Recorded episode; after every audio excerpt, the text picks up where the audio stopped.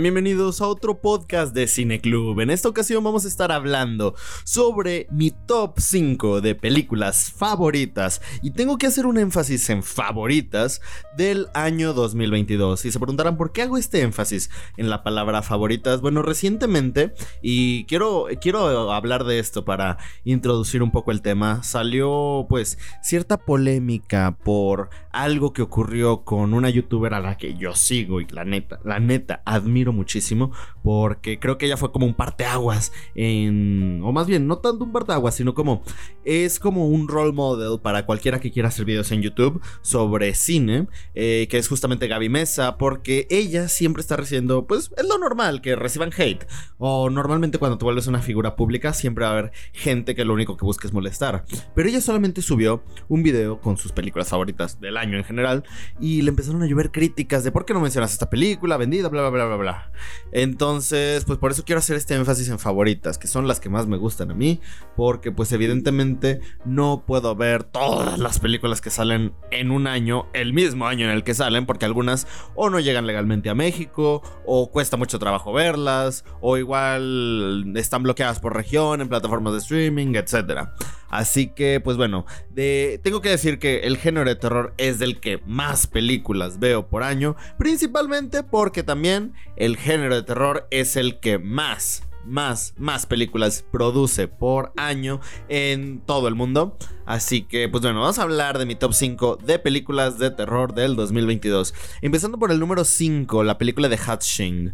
Una película que, la verdad, la verdad, desde que yo vi, lo vi en Twitter, vi en Twitter que alguien la había mencionado el año pasado y dije, y diciendo, esta película se va a estrenar el próximo año, trata de esto, y yo dije, ok, ok, creo que suena bastante interesante, me llama mucho la atención. La directora es Hannah, Hannah Berholm, que es una directora que apenas está comenzando, en su filmografía tiene un cortometraje llamado Puppet Master y un cortometraje también llamado Nightborn, pero ahora su ópera prima termina siendo esta película de hora y media de duración llamada Hatching o Papanjautoya. Que pues la verdad está bastante interesante. ¿De qué trata? Trata de una chica que vive bajo la presión de su familia por intentar ser una niña ejemplar. Ella es gimnasta. Entonces pues tiene esta presión de buscar la perfección por parte de sus padres y su familia. Ya saben, creo que a todos, a todas las personas nos ha tocado eso. Que nuestra familia nos exija buenas calificaciones, que nos exija ser los mejores en todo.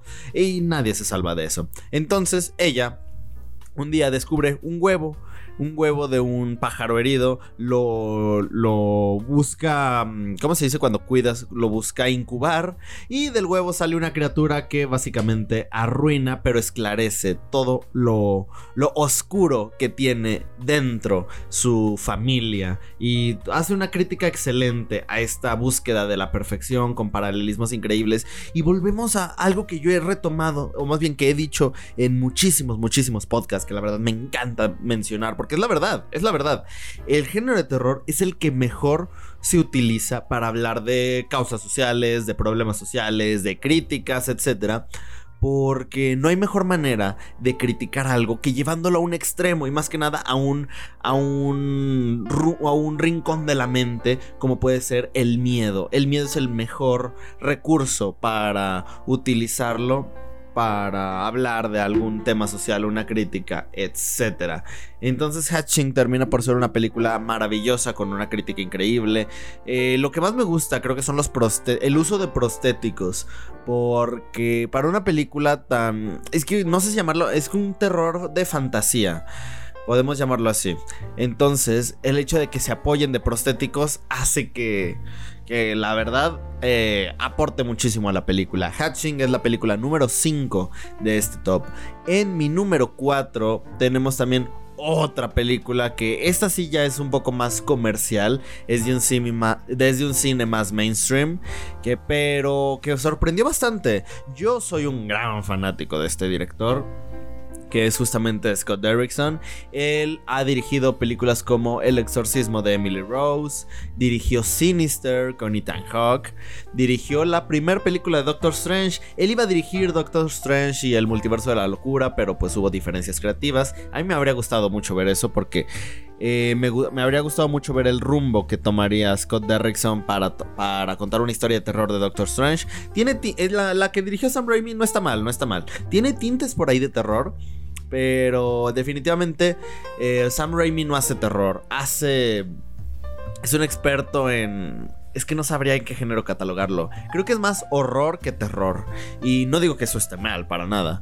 Ah, yo amo las películas de Evil Dead. Creo que tu madre, Brain, Brain Dead, tu madre se ha comido a mi perro. Es una película increíble, también dirigida por Sam Raimi. Y Doctor Strange, el, multiverso de la locura, me, gustó bastante. Así que bueno, Scott Derrickson eh, termina dirigiendo The Black Phone, una película que adapta una historia corta de Joe Hill. Para los que no sepan quién es Joe Hill, es principalmente el hijo del amo del terror Stephen King. Sin embargo, Joe Hill, pues uno, al ser hijo de Stephen King y querer ser escritor también, pues es difícil separarte del nombre de tu padre. Pero Joe Hill ha hecho no he leído mucho, de hecho no he leído prácticamente nada de Joe Hill. Lo único que he leído es Lock and Key. Esos cómics se me hacen increíbles. No he visto la serie de Netflix uh, completa, vi unos cuantos episodios, pero me gusta mucho Lock and Key, el cómic, se me hace increíble. Joe Hill es muy buen escritor y esta, esta película basada en su historia, en su cuento corto, eh, pues está bastante bien, realmente está bastante bien. O sea, ¿de qué trata la historia? De un chico, eh, eh, vive en, un pueblo en Estados Unidos en los años 70 y entonces hay como una leyenda urbana de un secuestrador de niños. Bueno, más que leyenda urbana, o sea, los niños están siendo secuestrados continuamente, pero pues no saben quién es el secuestrador. Entonces existe esta leyenda de un hombre llamado The, Grab The Grabber, o era The Picker, creo que es The Grabber. Es un nombre muy bueno para un secuestrador. Pero bueno, entonces... Ah, el protagonista tiene que cuidar a su hermana de los abusos del padre. Y es secuestrado por este, pues llamémoslo secuestrador de niños. Este, es que no sé si no sé casi catalogarlo como pedófilo, pederasta. Creo que es más como un secuestrador, como un asesino serial. Sin tener tendencias pedófilas o pederastas. Espero que, espero que Spotify no me censure el podcast por utilizar la palabra con P. Pero bueno, entonces este, este secuestrador este asesino serial, mejor dicho, secuestra al protagonista, lo lleva a un sótano donde pues no hay sonido y no hay sonido en esta habitación, pero hay un teléfono desconectado que no sirve. Pero ese chico, a través de ese teléfono, puede escuchar las voces de los otros chicos muertos, los otros chicos asesinados por, por The Grabber. Es una película increíble. La verdad, a mí lo que, lo que quiero resaltar, uno, el soundtrack se me hace increíble. No solo eh, las canciones elegidas eh, por, por la por, por la de la banda sonora, del soundtrack, mejor dicho, perdón, eh, sino también la banda sonora, me encanta, está, está increíble, me gustó mucho. Otro, el, apartado visual, me gusta, creo que desde que inicia la película y ves esta secuencia de créditos que, que parece sacada de una de una de un pues documental de asesinos seriales está muy bien, te logra meter en la, en la ficción. La actuación de todos es increíble, creo que los niños. Yo ya lo dije, subí un video en YouTube donde hablo de esto de una manera más resumida, pero en este mismo video, en este video mencioné que todos los personajes de la película se construyen basándose en clichés y esto no está mal, porque a fin de cuentas aunque se basan en clichés, logran tener cierta mm, personalidad única, muy propia del estilo de esta pues de historia. Y lo mejor de todas las actuaciones. Todos los actores actúan increíble. Me sorprende que niños tan jóvenes logren ah, actuar tan bien. Creo que el protagonista para ser alguien que actúa pues prácticamente solo en una habitación lo hace bastante bien. Pero Ethan Hawke es Ethan Hawke. ¿Cómo vamos a criticar su actuación si es increíble?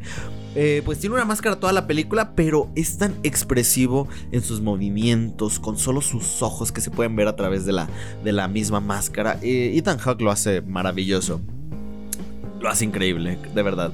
Así que bueno, The Black Phone es la película número 4 de este top 5 de películas de terror. El número 3 tenemos una película de la de Paco Plaza, un director español que a mí me encanta mucho. Si no conocen a Paco Plaza, pues ha dirigido, pues es el creador junto con Jaume Balaguero de la saga de Reg de España, estas películas de zombies que se me hacen increíbles, que por cierto, no solo revolucionaron el cine español, también revolucionaron el cine de zombies, una saga increíble.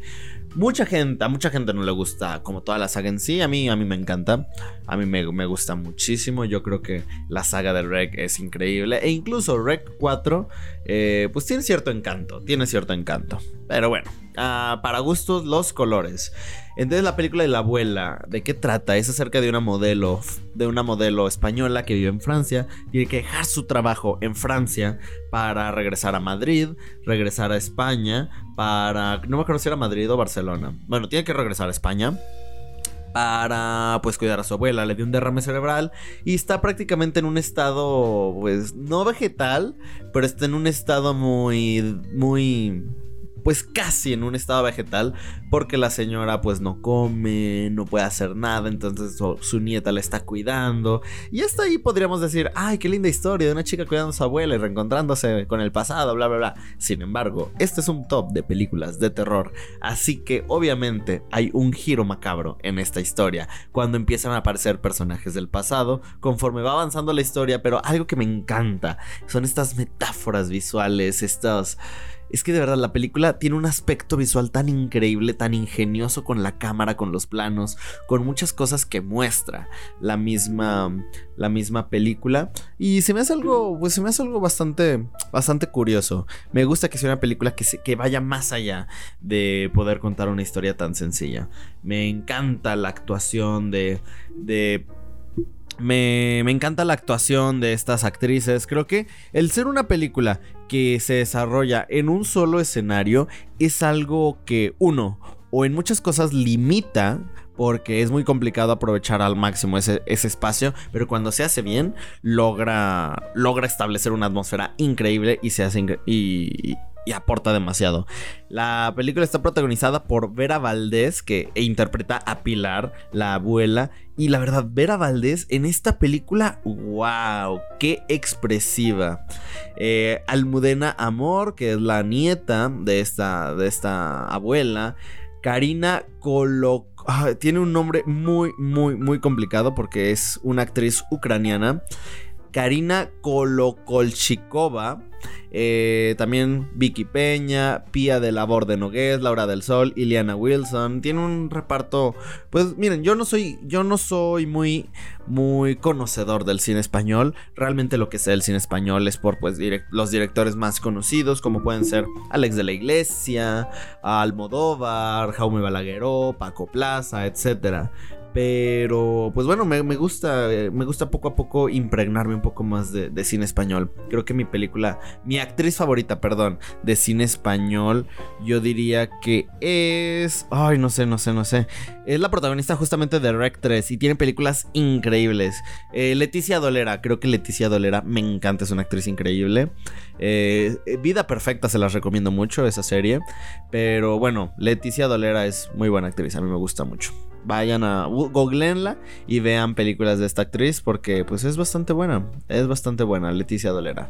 Pero bueno, La abuela es una película maravillosa de Paco Plaza, creo que hablé más de Paco Plaza y del cine español que de esta película, pero es que tampoco no les quiero revelar mucho porque es una película que esta y la que ocupa el segundo lugar son películas de las que no se puede hablar tanto porque son, son películas que te van a sorprender muchísimo. Y por supuesto, en el segundo, segundo lugar está Barbarian, también una película que logró venderse muy bien y prácticamente pues se vendió sola. Principalmente porque inicia con, o sea, se empezó a vender con ese tráiler de a Justin Long Movie. Justin Long es un actor que también ha sufrido muchas críticas y mucha gente dice que como es una estrella de cine, si es mal actor, etc. Incluso eh, hay un chiste en Family Guy cuando Peter Griffin intenta dejar de beber.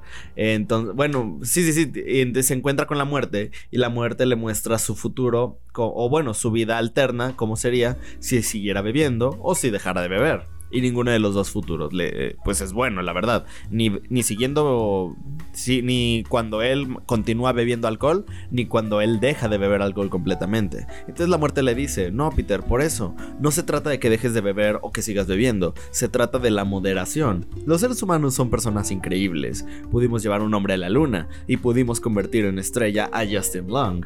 Lo importante es saber cuándo poder dejar la botella. Y Peter le dice a la muerte, ah, tienes razón, lo logramos con Justin Long. Lo convertimos en estrella de cine. El mundo dijo que no, pero nosotros insistimos. Y la verdad, ¡Ah, qué buen papel hace Justin Long! A mí la neta Justin Long siempre me... O sea, nunca me pareció como mal actor. O sea, se me hacía como entretenido en cualquier película de donde él estuviera.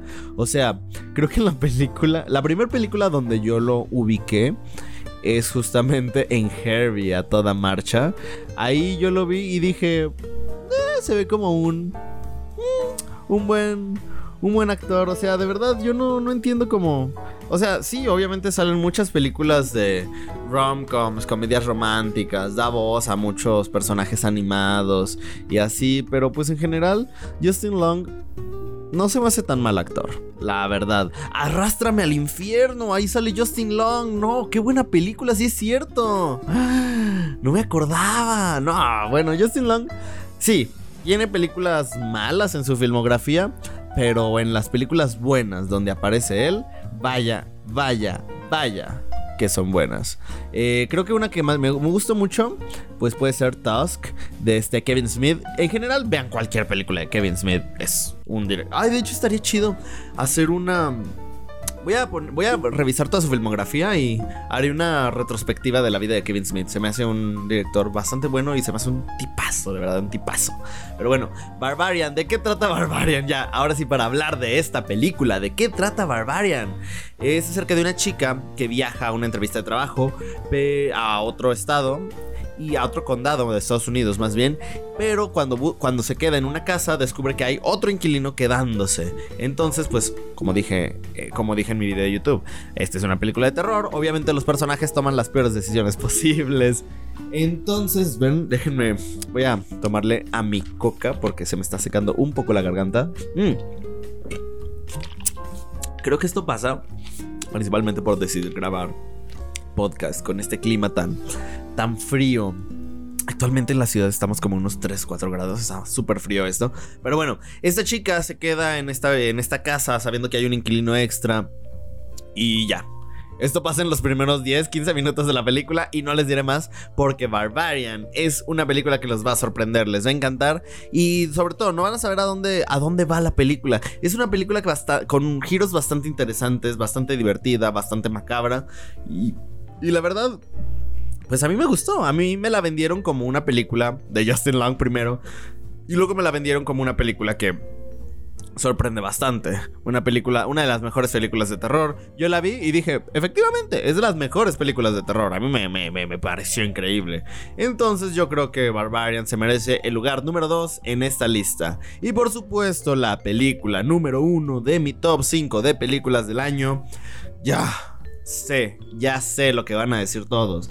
Era obvia la respuesta y sí, digo, a fin de cuentas es mi top. Quiero que ustedes en... Les voy a dejar una pregunta a los que están escuchando en Spotify eh, o en cualquier plataforma de podcast. ¿Cuál fue su película de terror favorita del año. Porque la mía definitivamente fue, y ya hice un video de la película, entrevisté a la protagonista, entrevisté a Paola Miguel, para los que quieran escuchar esa entrevista está en YouTube. Y también pues hice un podcast de la misma película, obviamente Mal de Ojo de mi director favorito, Isaac Svan. Qué buena película es Mal de Ojo. ¿De qué trata? Una, un par de hermanas, una de ellas enferma, van de viaje, o más bien se tienen que quedar en la casa de campo de su abuela, una casa bastante antigua y alejada de la sociedad.